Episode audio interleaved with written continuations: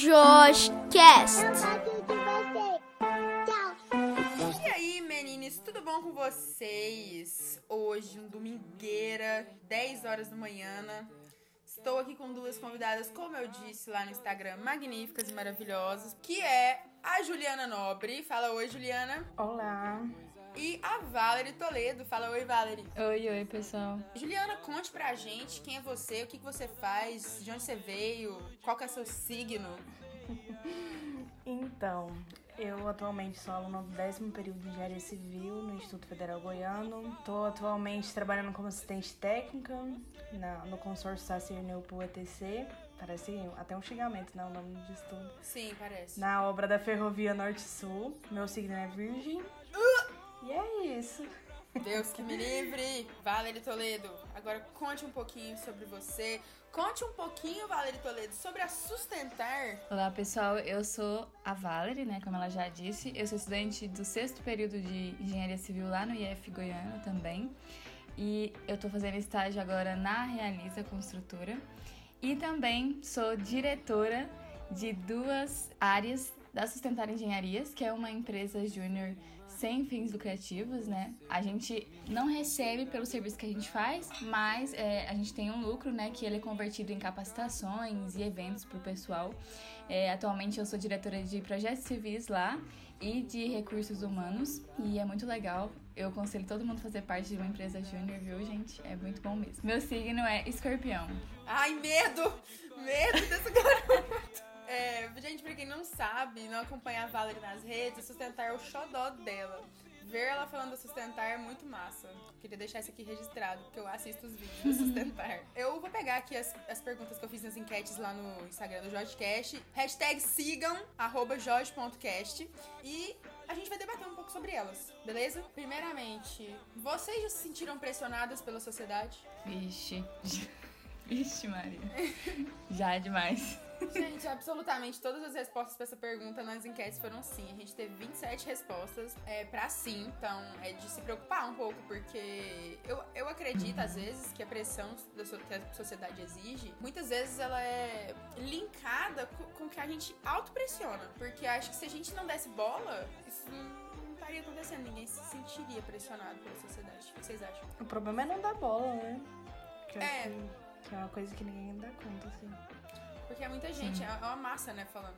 E além da massa, a gente tem a própria autopressão também, que conta bastante. Hum, Intensifica, né? Aqui a gente tem já da sociedade. É Exato. muito difícil. Você já deixou de tomar decisões com medo do que vão pensar? Eu já, tô- já deixei demais. Nossa, eu faço isso direto, né? Na verdade, eu tenho um pouco de dificuldade de falar não pras pessoas. É uma coisa que eu tenho dificuldade. Então, às vezes, eu me meto numas, numas coisas que não era pra, entendeu? É, e isso tá muito linkado com aquela coisa de agradar todo mundo e tal, que a gente pensa que tem que agradar todo mundo, mas ninguém tem gente que não gosta da gente e é muito difícil agradar todo mundo, né? Resumindo, é muito difícil Nem Jesus fazer isso agradou, faz né? mal quê? você. É, você agrada, quer agradar todo mundo e acaba não agradando você mesmo, entendeu? É bem isso. É meio frustrante. Eu também tenho esse problema. Muito. É, Nossa, eu tô tentando parar, já tem uns meses que eu tô trabalhando nisso e tentando falar não pras coisas e eu tô conseguindo, mas eu ainda fico meio receosa, tipo assim, principalmente com coisa aqui de casa. Tudo bem, meus pais não são necessariamente a sociedade, eles são meus pais, mas tipo assim, eu penso muito Uhum. no que, que eles acham das coisas, tem hora e, e tem horas que eu me privo de certas coisas por causa disso. Vocês já tiveram isso? Sim. Não em relação a paz especificamente, mas eu acho que, que na sociedade em geral, seja na faculdade, no trabalho, às vezes você não. Se fosse pra você parar pra pensar, você teria uma atitude de tal forma. Mas aí pensando no que vão achar, pensando no que vão julgar, ou pensando no que pode acontecer, você até toma aquela atitude, mas no, no meio do caminho você tem vários desvaneios, assim, que você acaba perdendo a sua própria identidade. Que se você tipo, pudesse fazer do seu jeito, seria totalmente diferente. Cara, você falou uma coisa Nossa, muito importante, sim. a questão de perder a identidade. E aí eu já volto pra todas as pressões, os tipos de pressões que a pressão social envolve. Principalmente as três principais que eu tava mencionando pra você: pressão é, financeira, estética e de relacionamentos. Por exemplo, no meu caso, como eu falei no último episódio, tem horas que às vezes eu acho que me forço a ter um relacionamento porque as pessoas falam, nossa, mas como você até hoje não tá namorando? E ficam perguntando. Minhas alunas de violão têm sete anos, cara. Eu tive que aguentar elas perguntando, por que você não namora, tia? E eu fiquei tipo, cara, não sei não. Mas tudo bem. E às vezes eu me forço e nem é algo que eu quero, entendeu? Eu nem tô nessa vibe. Uhum. A, Ju, a Ju me conhece, ela sabe que eu nunca tô nessa vibe, porque eu tô cheia de coisa pra fazer sempre. Então eu acabo que penso muito no lado da pessoa com que eu estaria me relacionando. Eu não teria tempo, não me dedicaria. E aí eu estaria fugindo da, da própria Ana Júlia, me forçando a ter um relacionamento. Pressão estética eu também vejo muito isso, porque as pessoas elas se negam a ser quem são pra agradar uma visão de belo que nem é real. É, tem isso, essa questão de relacionamento, eu acho que, que é o mais fácil de, de ser geral, assim, porque eu acho que é uma coisa que todo mundo tem, né? Porque nem todo mundo faz faculdade, ou nem todo mundo trabalha. Então, acho que o mais geral seria esse de relacionamento, porque é igual- exatamente como você falou, às vezes você não tá no momento, mas aí você conhece alguém e fala assim, hum, talvez eu estou no momento. E aí você se força uma coisa que você já tinha colocado na sua cabeça que, que não era legal acontecer. Valerie, você acha que qual, qual, qual pressão social é mais exercida nas pessoas? Eu acho que de relacionamento também. Eu mesmo já me meti numa dessas uma vez. Eu falei assim, não quero mais namorar nesse trem assim. Aí eu conheci um menininho. Aí todo mundo, ah, tá tudo super certo, vamos, vai namorar com ele, não sei o quê. Aí eu acabei namorando um ano e meio. Pra quê, né, gente? Pra quê? Um ano e meio ainda eu fiquei lá. Então, assim, eu já sofri demais essa questão de relacionamento. Mas também a estética também conta um pouco. Por exemplo, na minha família, eles têm muito costume, quando eu vou viajar pra casa, por exemplo, do meu avô, eles sempre querem falar do meu peso. Não importa se eu tô mais magra ou se eu tô mais gordinha, não importa. Eles sempre querem comentar do meu peso. E eu não sei por que isso, sabe? Tipo assim, eu, não tem porquê. E essa questão da estética é. O, per, o ideal, né, que eles têm, o perfil ideal, é tão longe da realidade, porque você vê é muito. Gente, é muito longe. As pessoas não têm aqueles narizinhos do jeito que eles querem. Não, é muito difícil. E aí tem gente que se sente mal por isso. Eu, assim, particularmente, nunca me senti é, mal, mesmo com essa. A minha família pegando no pé, falando, nossa, você emagreceu, você engordou tal. Eu sempre tive a visão assim, eu sou assim, não, não, eu tô bem assim, eu sou bonita, eu. É o meu jeito, então não preciso de, entrar dentro de um padrão. Eu sempre tive assim mesmo. E isso é muito bom, né? É, mas já tive fases em que eu tava mais, às vezes, mais gordinha e não gostava muito do meu corpo. Mas é, é tipo assim, não tinha porquê, entendeu? Então eu acho que eu vejo a de relacionamento mais presente na minha vida, mas a estética eu acho que é, ela é bem forte também, entendeu? Na sociedade em geral. É, a estética é mais complicada, na verdade, porque o que É. você acha bonito, outra pessoa, tipo assim, nunca vai ter como agradar. Sim. Porque sempre que, ah, eu consegui, sei lá, consegui emagrecer. Ah, mas eu queria, sei lá, colocar silicone, entendeu? Então nunca Nossa, vai estar sim. bom.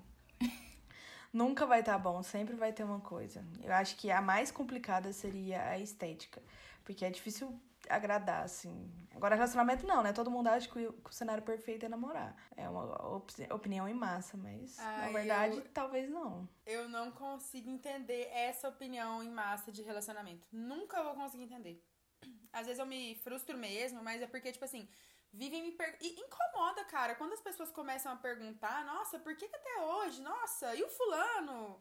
E ciclana, sabe? Tipo, é, é meio complicado você ter que aguentar perguntas, porque perguntar. Porque perguntas inconvenientes são chatas. Mas eu acho que na minha vida a estética tá mais presente como autopressão. Eu me coloco muito nisso. Eu vivi, eu vivo ainda, né, comentando com amigas minhas sobre, nossa, a gente tem que desobedecer os padrões, a gente não, não, não tem que se incluir em nada, e eu sempre defendi isso com muita garra, mas pra mim, eu sempre me privei, tipo assim, eu sempre tentei aceitar meu corpo e tal, só que com tantas raízes de pensamento influenciando isso aqui, eu acabei adotando esse tipo de comportamento e tem vezes que eu nem vejo acontecendo.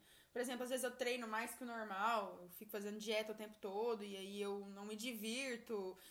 E isso é muito chato. Eu acho que eu deveria mudar isso. Eu tô tentando mudar isso, mas é, pressão social é uma porcaria, não é mesmo? Influencia muitas coisas. Próxima pergunta. É, vocês duas que fazem o mesmo curso que eu. Como eu já sei a opinião de vocês, mas eu vou perguntar mesmo assim. Você sente que fez seu curso apenas por obrigação? N- Não. Eu adoro. Eu acho que eu não. Na verdade, eu sempre gostei de exatas desde, desde criança, assim, desde o- que eu aprendi a tabuada, sempre gostei. E aí até eu queria fazer matemática mesmo. Só que daí Nossa, eu eu pensei, cara, eu.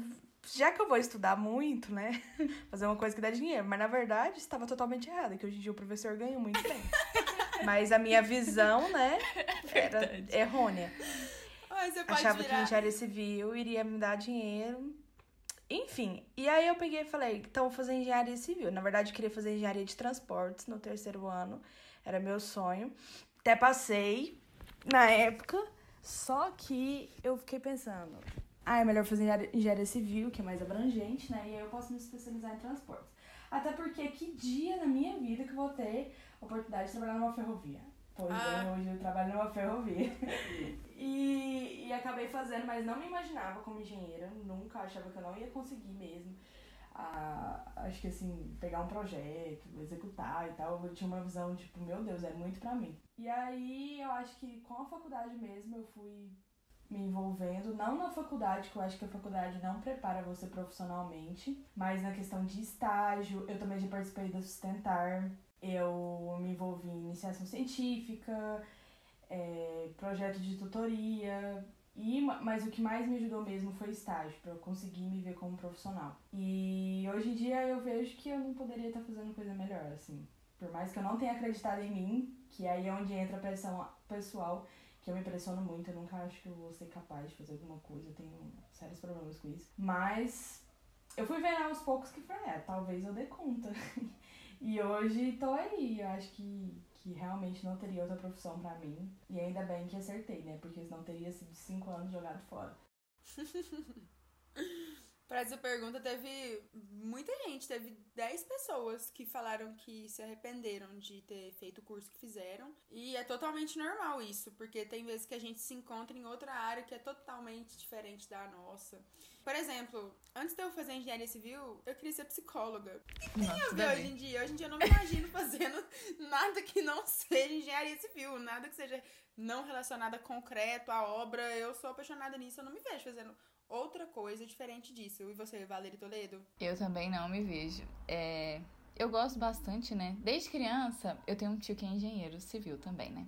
Então, desde criança, eu tive é, essas referências, assim, né? E meu pai também é, achava muito interessante essa área. Então, foi, eles foram meio que me mostrando e eu fui gostando e decidi fazer, né? E assim, é, igual a Juliana, eu também queria pensava em fazer matemática primeiro. Falava assim, não, isso, eu gosto de exatas, né? Eu sou boa e tal, vou fazer matemática. Mas depois eu falei assim, não, mas matemática não dá dinheiro. Exatamente o mesmo pensamento, matemática não vai dar dinheiro. Vou fazer engenharia e aí... Engenharia já também é não dá engenheiro. Aí eu falei assim, engenharia deve dar dinheiro, né? Mas não dá dinheiro também não. Mas, quando eu entrei, quando Ninguém eu tava fica rico trabalhando, isso aí é uma coisa É. que eu já... E aí teve uma época também que eu quis fazer engenharia mecatrônica. Gente, muito doidona da cabeça, né? A menina. Mas aí depois voltei na civil. E, e aí deu certo, tô fazendo, né? E eu gosto bastante. Apesar dos estresses que eu passo, às vezes, com trabalho em grupo, essas coisas assim, normal, né? Coisa normal.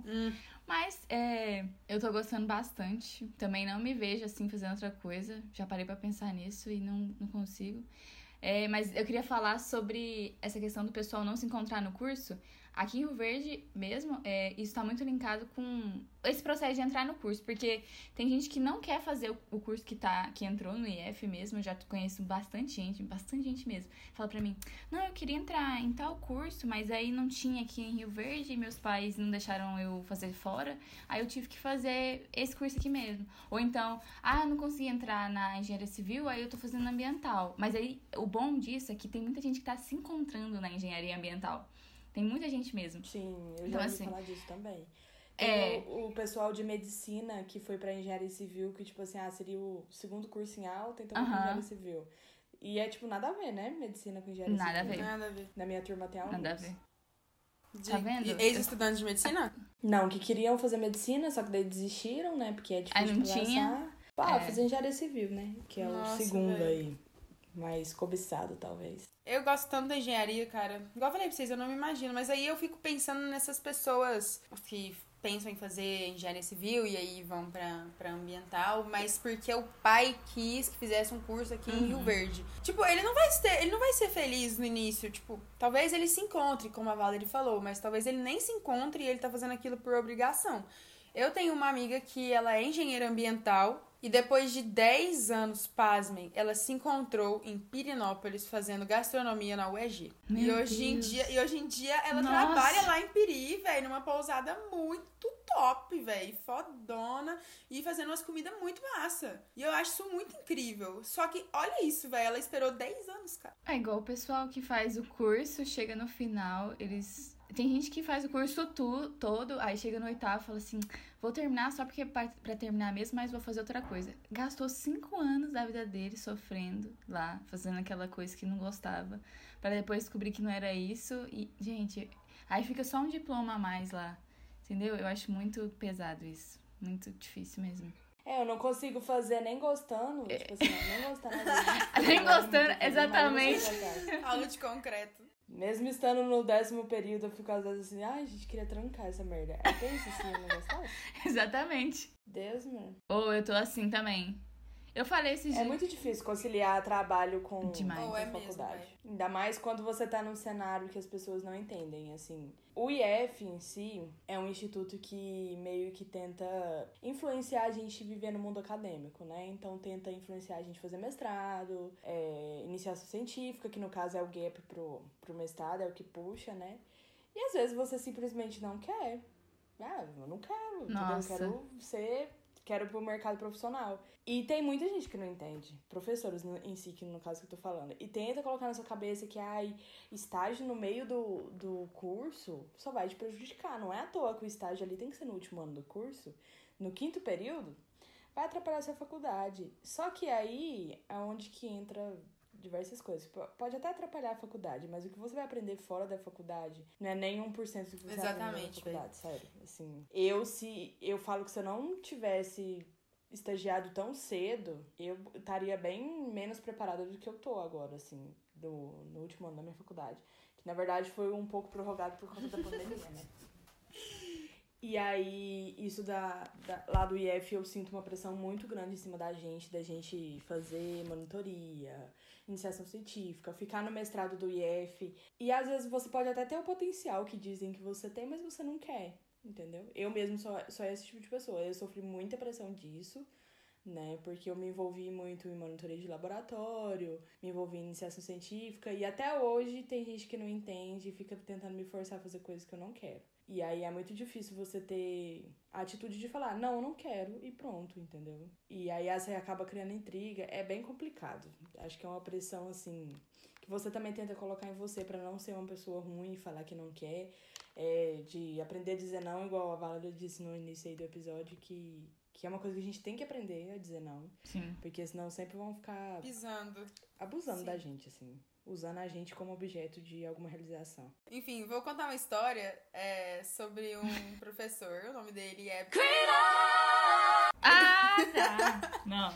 Eu estava dizendo da mesma pessoa. Nossa, eu ia falar dele. Vai. Cara, simplesmente. Eu e a Juliana acho que a gente comeu pão que o diabo amassou. Com esse homem, velho, não tem lógica. Eu aprendi a dizer não pra ele recentemente, cara. Tipo assim, é tão recente que chega a ser absurdo. Foi tipo semana passada. Nossa. sério, eu aguentei muito. Eu aguentei muito tempo. Eu também acabei de trocar meu tema de TCC e meu orientador faltando dois meses, porque simplesmente não dava pra mim. Eu todo dia, quando eu deitava na cama pra poder dormir, era o que eu pensava. Era ele, assim, me pressionando e tal, fazer uma coisa que eu Ele não falava quero. que a Juliana Eu, trabalhar era não falta quero. de. Comprometimento. É isso! Oh, o que que é isso? E eu não quero, entendeu? Eu Ele super falou me isso? encontrei no trecho. Nossa senhora, esse homem. Sim, ele sempre criticou, porque antes eu era monitora dele, né? Uhum. E me tornei estagiária e acabou que na, em uma usina de concreto. E acabou que eu não tive tempo mais, né, pra dedicar pro laboratório, então eu preferi sair. Agradeci toda a oportunidade, porque eu, eu, eu sei que hoje eu estou onde eu estou pelas oportunidades que ele me deu, assim. Então, mas ele não enxerga isso, né? Fica me obrigando a fazer coisas que eu não quero. Então eu cheguei num ponto que eu falei, ah, não, não, não quero, então, então não vou fazer com você. Aí eu pedi pra sair, mas ele ainda não respondeu meu e-mail. Mandei mensagem no WhatsApp, ele também só me ignora, mas manda mensagem de Deus todos os dias. Manda. Ah, sim. Ai, nossa, a gente tá expondo muito. Eu era, eu Por era aluna dele. Eu era aluna dele de iniciação científica. Pra quem não sabe, eu sou a rainha da nanotecnologia rioverdense. Obrigado, Deus. ele simplesmente queria que eu vivesse em função disso. E aí, quando eu entrei na. Eu meio que me perdi nesse negócio de iniciação científica, porque eu tinha que me dedicar ao meu emprego, velho. A obra tava só o mato, eu tive que me esforçar muito. E no início foi bem difícil. Aí depois eu voltei a focar e nem adiantar eu, eu focar tanto é, quando eu entrei no emprego, tipo, focar na iniciação, porque tava na pandemia, então, tipo, nem laboratório podia usar. E eu era monitora de laboratório também lá na UNRV, mas por causa da minha co-orientadora, que é maravilhosa, perfeita. É isso, ele basicamente me mandava mensagem. Ele fica também querendo que eu faça IC com ele, não sei o que. Aí eu falo, não tenho tempo, não tenho nem disposição. e aí ele fica fazendo essa jogatina assim no meio da sala, no meio das aulas. Seja bem clara que você não tem a disposição antes que ele te fisgue, tá? É, ele fala assim, é porque depois você tem que ir, não sei o que, do mestrado, não sei o que. E eu, gente, mas eu nem quero fazer isso.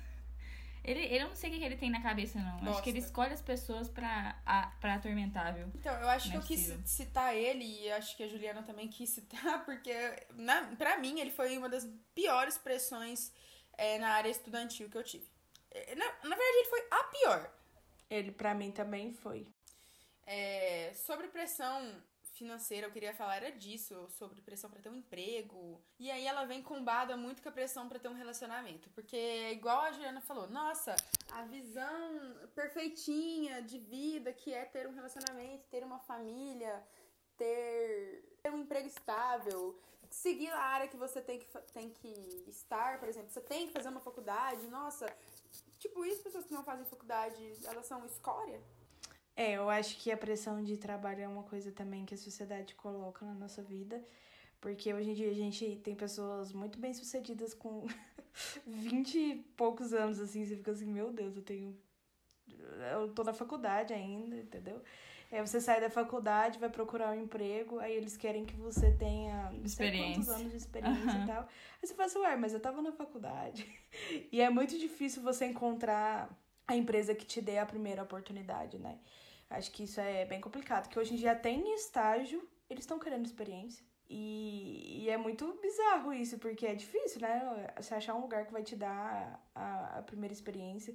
E geralmente esses lugares podem às vezes só quer te usar como mão de obra barata mesmo. A gente tem diversos lugares aí que nem pagam nem estagiário, paga. né? Nem tem bolsa. ai, ai. E, e eu acho que é uma pressão que a gente auto se coloca vendo as outras pessoas, né? Ou então vendo as outras pessoas da faculdade, da turma. Eu, no caso, que tô no décimo período, isso é mais nítido, né? Que a gente tem pessoas que já estão bem encaminhadas, outras não. E também tem a familiar, né? Quando você tem um irmão, assim, que é mais Nossa. velho, pô, seu irmão já tá é, ah, o seu irmão na sua idade, nossa. E tem muita essa pressão também, familiar e da faculdade em si. Só que às vezes a pessoa não quer, entendeu? Eu tenho diver... tem algumas pessoas que estudaram comigo que não quiseram fazer faculdade. E tá tudo bem, trabalha em co... outras coisas, né? Tem seu próprio negócio, que hoje em dia essa questão de empreendedorismo também é muito forte, que mostra isso, que você não precisa ter um diploma para poder ser bem sucedido. Não precisa trabalhar para os outros, né? Passar raiva. E, e eu acho que é uma coisa muito pessoal. Cada pessoa, que não adianta você trabalhar num lugar, ganhar muito bem e não ser feliz com aquilo. Né? Tipo assim, ah, todo dia acordar e falar, meu Deus, tem que trabalhar de novo. Então, quando você tá num lugar que você gosta, que talvez nem seja aquilo que todo mundo espera que você esteja, ah, meu Deus, ainda não é o emprego dos sonhos, mas você gosta, então fica tudo mais leve né? E eu acho que muita gente esquece de pensar nisso, no, no bem-estar pessoal mesmo, assim, que é o que conta muito. Eu, pelo menos, hoje em dia, é minha, minha prioridade, assim, total, me sentir bem com o que eu faço. Né? A gente passa uns perrengues, Graças a Deus, né, Juliana? Graças a, a Deus, faz. tava precisando logo pensar desse jeito. Hoje eu vivo no trecho, assim, eu viajo bastante em diversas cidades que eu nunca nem imaginei ir. Mas eu me sinto realmente muito feliz com, com tudo que eu tô vivendo, então não posso reclamar. O que, que vocês acham do padrão familiar brasileiro? Brasileiro não, do mundo, né? Tipo assim, tem que ter uma mãe, um pai, é, dois filhos. Bom, eu acho que é uma coisa que vem já de muitos anos, mas que anda mudando, assim. Eu acho, eu sinto que é uma coisa que tá mudando. Hoje em dia você vê assim, eu, os meus pais não são divorciados, né? Eles estão juntos até hoje. Mas no meu círculo de amigos é difícil a pessoa que tem isso. Hoje em dia a maioria das pessoas tem pais separados, essa é a realidade de muita gente.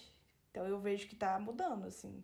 As- o povo não tá ficando mais casado por obrigação, sabe? É, eu, meus pais são, são separados também. É, eu acho que é uma coisa, igual ela falou, de antes, né? Muito antiga, mas que tá bem melhor agora.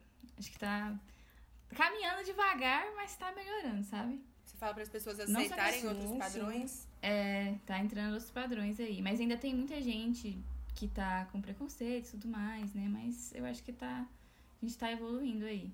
Devagar, mas tá. Cara, eu acho que dentro do, do, do, do conceito de família ideal existem tantos tipos de pressões diferentes. Porque, primeiro, a mãe, ela precisa se manter bonita e ela tem que gerenciar Cuidar da tudo. casa. E ela, não, e ela tem que gerenciar tudo, absolutamente Dos tudo. filhos. Nada pode fugir do É. controle.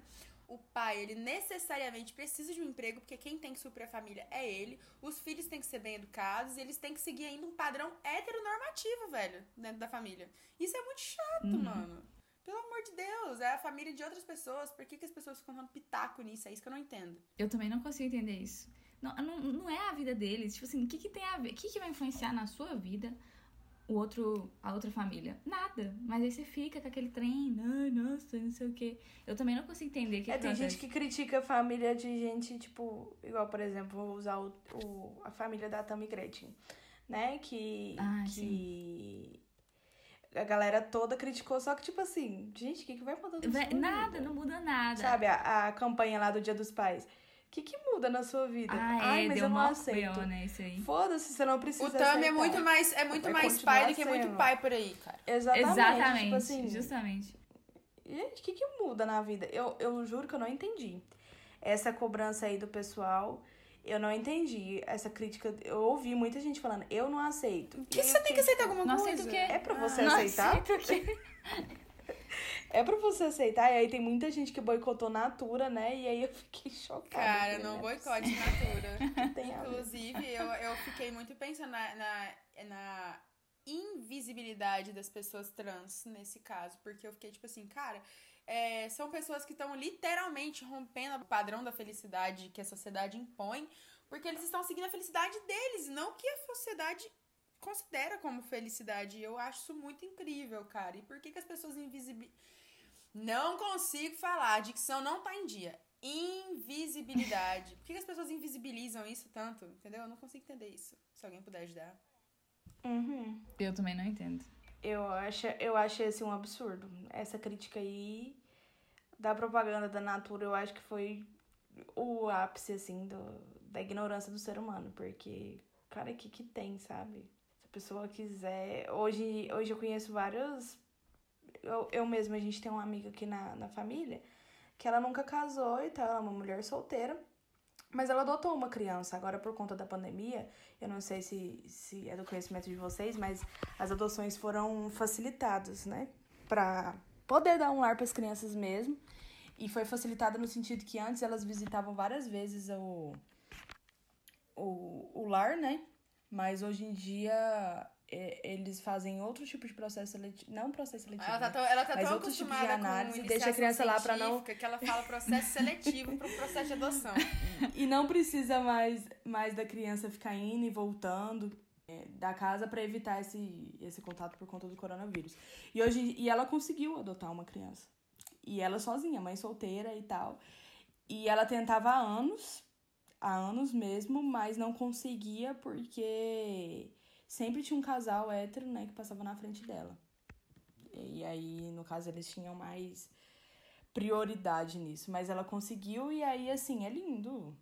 Mas provavelmente muita gente deve falar, nossa, mas quem vai ser o pai? É, Ninguém cadê o pai? entendeu? Ele precisa de um pai. A criança precisa ter um pai. Uma Quantas figura mães? As- Assim como ela, Uma a criança figura precisava ter alguém. masculina. A criança precisava Oh, ter alguém. Deus. Quantas mães por aí são mães solteiras? Ou, ou na verdade, tipo assim, é, até tem o pai como auxílio, só que o pai nem ajuda direito, tipo, entendeu? Nem é presente. Uhum. No- no- a gente fez um debate esse tempo pra trás sobre o que, que era ser mãe, e aí a gente chegou à conclusão de que as pessoas consideram muito filho como sendo só de mãe.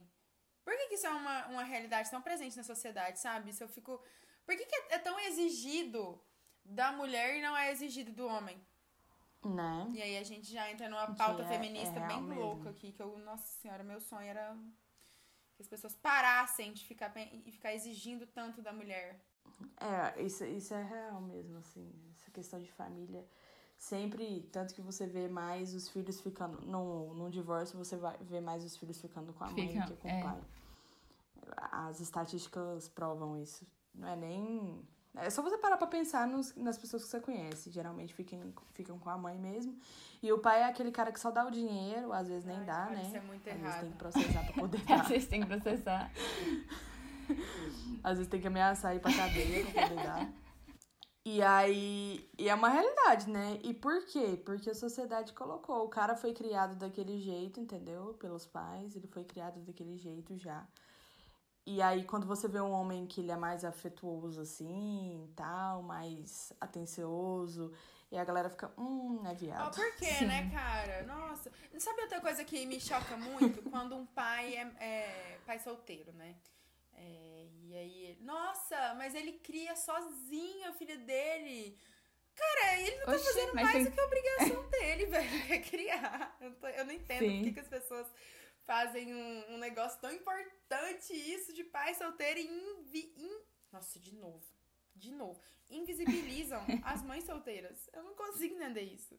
Deixa eu falar pra vocês da minha experiência, né? Quando meus pais se separaram, eu fui morar com meu pai. E aí o que eu mais ouvia todas as vezes que eu falava que eu tava morando com meu pai era: por que você não tá com a sua mãe? Mas você e sua mãe brigaram? Mas seu irmão tá com quem?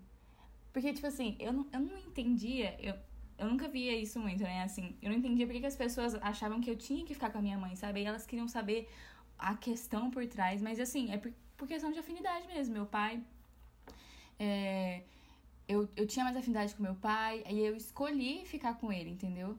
E aí as pessoas não entendiam isso, elas pensavam que tinha alguma coisa por trás, que, sei lá, que minha mãe era muito ruim ou coisa assim. Mas não, era só porque eu escolhi ficar com meu pai mesmo e tá tudo bem, tá tudo certo, né? E esse povo E não tem nada a ver com a paçoca, esse povo louco. É, tá tudo certo. E não, não tinha por que ficarem perguntando, "Ai, mas por quê? O que aconteceu? Não, não tinha motivo, mas isso é muito presente mesmo. É, igual a Juliana falou, as crianças sempre que tem divórcio fica com a mãe. Sempre, sempre, sempre fica com a mãe. Então fica muito. Tem tem uma responsabilidade muito grande, né? É, você vê que atualmente metade. Eu não lembro direitinho, mas eu tinha visto recentemente que metade, mais da metade assim das crianças, elas não têm pai registrado. Não tem. Não tem. Sério? É, tem muita gente que tem muita criança que não tem nem o pai registrado. Então o cara vai, faz as coisas lá, depois a mulher fica grávida e ele some, desaparece, não assume o filho. Então, assim, é muito, muito difícil mesmo esse ponto aí. E a questão de enaltecer o pai solteiro. Nossa, nossa, Ai, que gente, ranço disso. muito engraçado. Eu tenho um ranço. Ou tanto de mulher que cuida de filho sozinho. Tem o pai lá que dá 200 reais por mês e acha que tá bancando a criança. E ninguém fala nada sobre isso, né? Não, a mulher, ela já tá acostumada com isso. Não, os pais pagam só pra não ser preso. É, né? eles pagam- exatamente. Tem pai que nem Tem pai paga. que- Eu tenho amiga com filho que o pai Exato. não ajuda. se tem uma coisa que dá prisão é Cara, pensão. não. Tem pai que. Pe- Pensão da prisão, é real mesmo. Sim. Dá, dá super certo, é atrasar dois meses, ou nem precisa nem ser dois. A- Aqui funciona bastante a vara da família, assim, pelo menos aqui em Rio Verde. Preguiça, pelo amor de Deus. E, e eu, eu acho bom demais o cara achando que tá bancando a mulher. Nossa, 200 isso é muito 200 engraçado, né, cara? Eu dou muita risada fico disso. assim, tem, mano, tem, tem pai que nem ajuda bancando. com o dinheiro, ajuda com o item, tipo assim, fralda e mucilon. Aí ele acha que tá bancando. Tô, tipo, Tem um vídeo muito bom na internet de uma moça falando assim: Ai, dá licença que eu vou ali pro meu jatinho que eu comprei com o dinheiro da pensão do meu filho, tá? Que é 200 reais. Tem uns TikTok assim também, né? Eu acho muito muito engraçado. Então vou ter mais um filho, porque com mais 200 reais, eu acho. É muito bom, velho. Aí dá pra Aí eu comprar minha comprar uma Ferrari. Com 200 reais. Ai, eu mano, acho. tem... Nossa, eu não posso ficar falando mal de homem, cara. Nossa senhora, mas não tem como, meu Deus. É, gente, Ai. com toda essa pressão social exercida pra todo mundo, Como é que tá a saúde mental? Ou. eu não sei nem te responder isso. Eu- se um dia eu tive, não sei mais, entendeu? Brincadeira, mas nossa, saúde mental é um- uma coisa tão difícil da gente ter, né? Ou Eu, recentemente, eu comecei a exercitar meu corpo, porque eu falei assim, eu acho que vai ajudar com a minha saúde mental. Ajudou, gente. Então, uma dica aí pra vocês, façam exercícios físicos e comam direito. Sabe o que eu tava fazendo? Tinha uma época, eu nem comia direito, não fazia exercício, eu tava ficando um caco, um caco, um caco. Aí quando eu comecei, eu falei assim, tem que tomar vergonha na minha cara, né? Às vezes vai atrasar uma coisinha ou outra, mas pelo menos eu vou estar em dia com a minha saúde mental. E aí melhorou, assim, muito, muito mesmo. Foi um diferencial. É, eu não tô no meu pior momento, não. É, assim, nem eu. Mês passado eu tava bem Mas- ruim, mas agora já melhorou. É. É. Ontem eu tava mal, mas hoje é domingo. Isso, hoje Tô a gente. brincando. Mas realmente. Mas realmente eu já estive pior.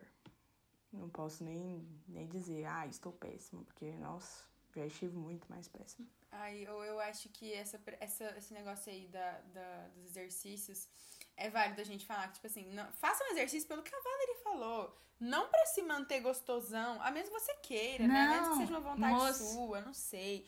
Mas não faça isso pela sociedade, entendeu? Faça pela saúde. Exatamente. Eu faço pela saúde, não faço por, por nada, assim. Eu faço, na verdade, de luta, né? Faço Muay Thai. E, tipo assim, lá a gente faz exercício mais físico e tudo mais, mas não é pra definir nada, entendeu? E eu acho muito bom, muito bom. Aí o pessoal fica, nossa, mas por que você não faz musculação? Eu, porque eu não gosto de musculação mesmo, deixa. Eu tô fazendo só pra me exercitar, pra ficar bem no dia, entendeu, galera? Aí, não, mas tem que fazer musculação, né? Pra não sei o quê. Eu, não, tô tranquila. Só pra, pra saúde mental mesmo. Vamos fazer só a minha lutinha também. E é tipo assim, gente, três vezes na semana faz, faz- Se não der três, faz duas vezes na semana, mas não deixa de fazer. Não deixa de fazer. Toda vez que a gente entrar na pauta, quando eu falar a gente, é, é eu envolvendo outras pessoas, qualquer tipo de pessoa, toda vez que eu estiver numa roda e envolver o tema pressão estética, eu vou falar de lipo LED. E a pandemia lipo LED. E eu quero falar da pandemia lipo LED. Porque até hoje eu não entendo o que, que deu na cabeça das pessoas gastar rios de dinheiro com LED. Alguém me explica, pelo amor de Deus, gente. A pressão estética não é real. Parem de seguir um padrão. Isso não é um padrão, cara. Padrão não existe. É aquele negócio na barriga? aquela Sim, cirurgia na barriga? sim. pra- Lembra Ai, aquela... gente, por que tá todo mundo fazendo isso? Eu não tô entendendo. Parece que tá todo mundo que eu conheço fazendo esse negócio. Eu- gente, por que, velho? Eu não tô entendendo. E eles gastam um rio de dinheiro com. Ai, vou pôr um silicone. Nossa, não, vou agendar 300 sessões de drenagem depois da lipo LED. Vamos fazer uma, uma rinomodelação. Tipo, o que, que você tá tentando seguir ali? Quem tá te impondo aquilo? Juju, fale aí o que você acha da lipo LED. Ah, eu acho que assim, cada um faz o que acha legal, né? Assim, se a pessoa quer fazer, tudo bem. Mas o problema é que às vezes a pessoa tá fazendo não é porque ela quer, é porque tá todo mundo fazendo. É todo mundo fica, ah, por que, que você não faz?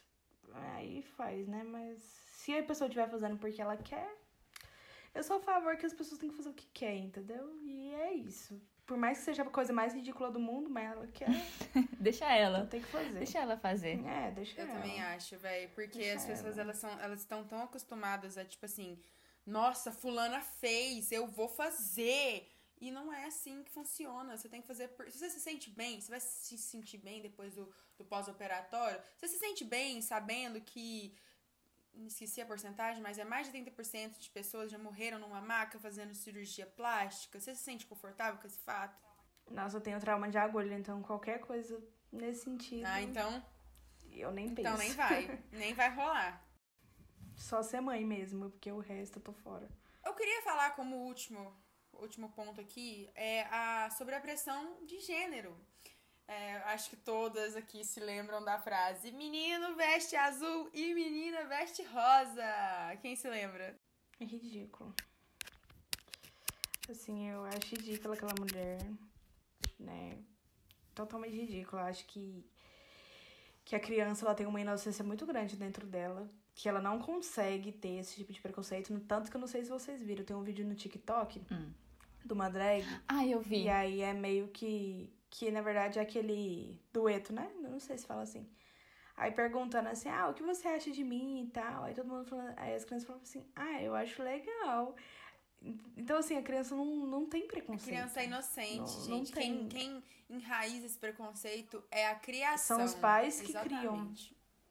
Exatamente. É a criação. Então, se, se as pessoas tivessem mais mente aberta em relação a isso, talvez a gente teria um mundo bem menos preconceituoso. E aí é muito difícil quando você tem lideranças, né, políticas que sejam. Se- Que são assim. Que isso. É, assim, falando do presidente específico, eu não gosto. Acho que eu, né? eu também não. Pra mim, Fala, ele você não. gosta? Ele não. pra mim, não, gosto não. É difícil, né? E por que, que eu discordo tanto dele, assim? Porque tem pessoas que, que gostam de seguir o que determinada pessoa fala. Ou seja, uma liderança política, uma lider- liderança religiosa e tudo mais. Então a gente vai usar aí o caso do coronavírus, né? Que ele falou, ah, não sei o que, tem que usar hidrocloroquina, blá blá blá. e tem gente que não tem o senso de, tipo assim, pensar, não, esse cara tá falando merda, né? Tem gente que realmente usa, entendeu? Então, eu já vi matérias de gente que tá usando cloroquina desde que a pandemia começou. Sabe? Umas coisas assim, só porque o cara falou, tá fazendo. Ah, não usa máscara porque não resolve nada. Tem gente que não usa porque ele falou, entendeu? Então, acho que a pessoa tem que ter o senso de não falar esse tipo de coisa, né? Essa questão aí do menino usa azul e menino usa rosa. A pessoa que falou isso não é uma pessoa qualquer, é uma pessoa que tem visibilidade e tal. Então, eu acho que tem que poupar o que fala, entendeu? Porque eu- a, gente, a gente que não é nada na vida. O que, que eu sou na vida? Eu não sou quase nada. assim. Eu, antes de eu falar uma coisa, eu penso antes de falar, entendeu? Então, por que, que as pessoas não têm que pensar, né? Eu penso no que vão achar, no que, que eu vou. é, meio que, que expor, né? Mas eles não pensam e isso é totalmente errado Sim. porque cria um mal-estar muito grande que se a pessoa tivesse ficado calada, né, tivesse poupado daquela merda que falou, seria tão mais simples. Só fica caladinha ali que tá tudo certo. A gente falou até de pressão presidencial, eu tô chocada. Aí como não falar, né, daquele ridículo.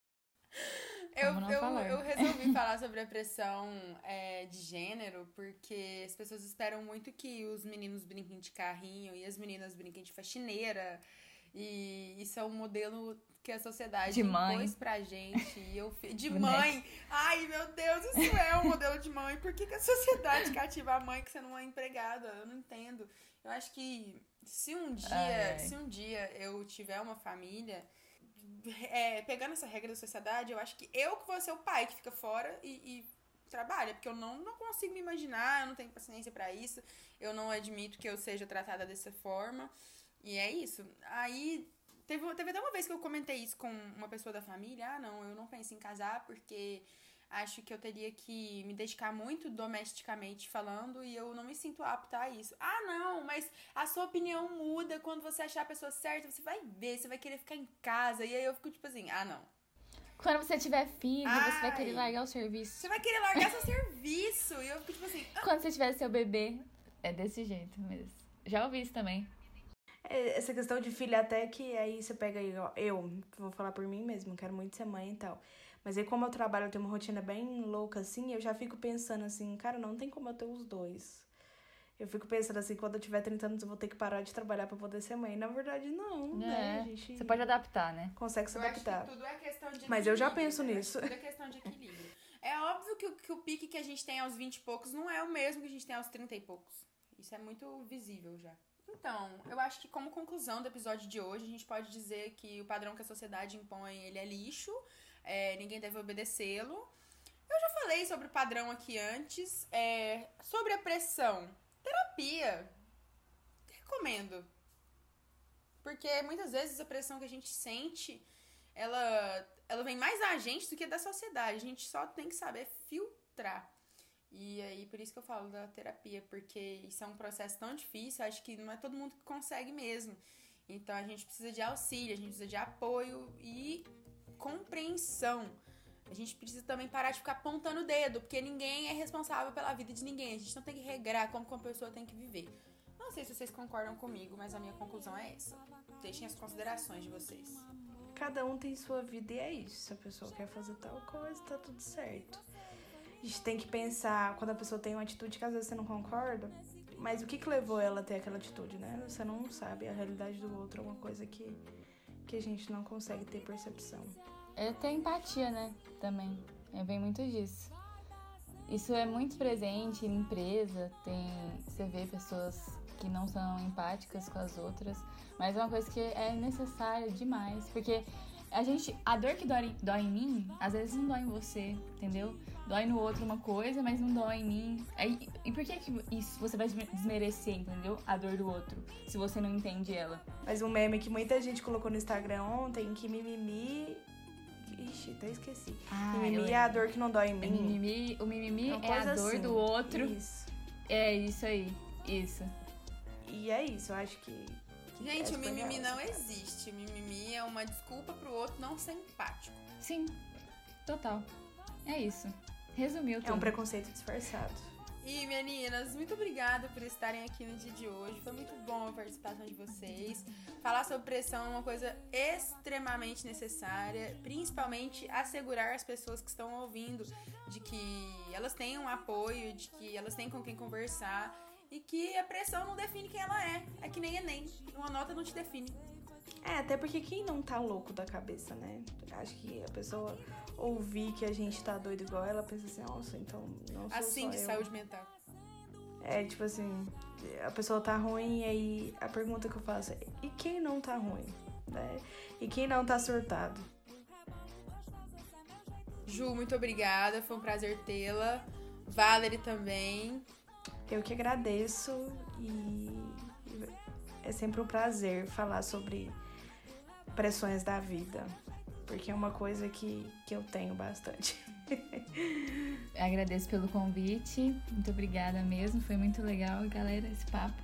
É isso, galera. O JoshCast vai ficando por aqui. Quem ouviu até aí, a gente agradece. Sigam o JoshCast nas redes, participem de nossas enquetes e um beijo! Josh Cast.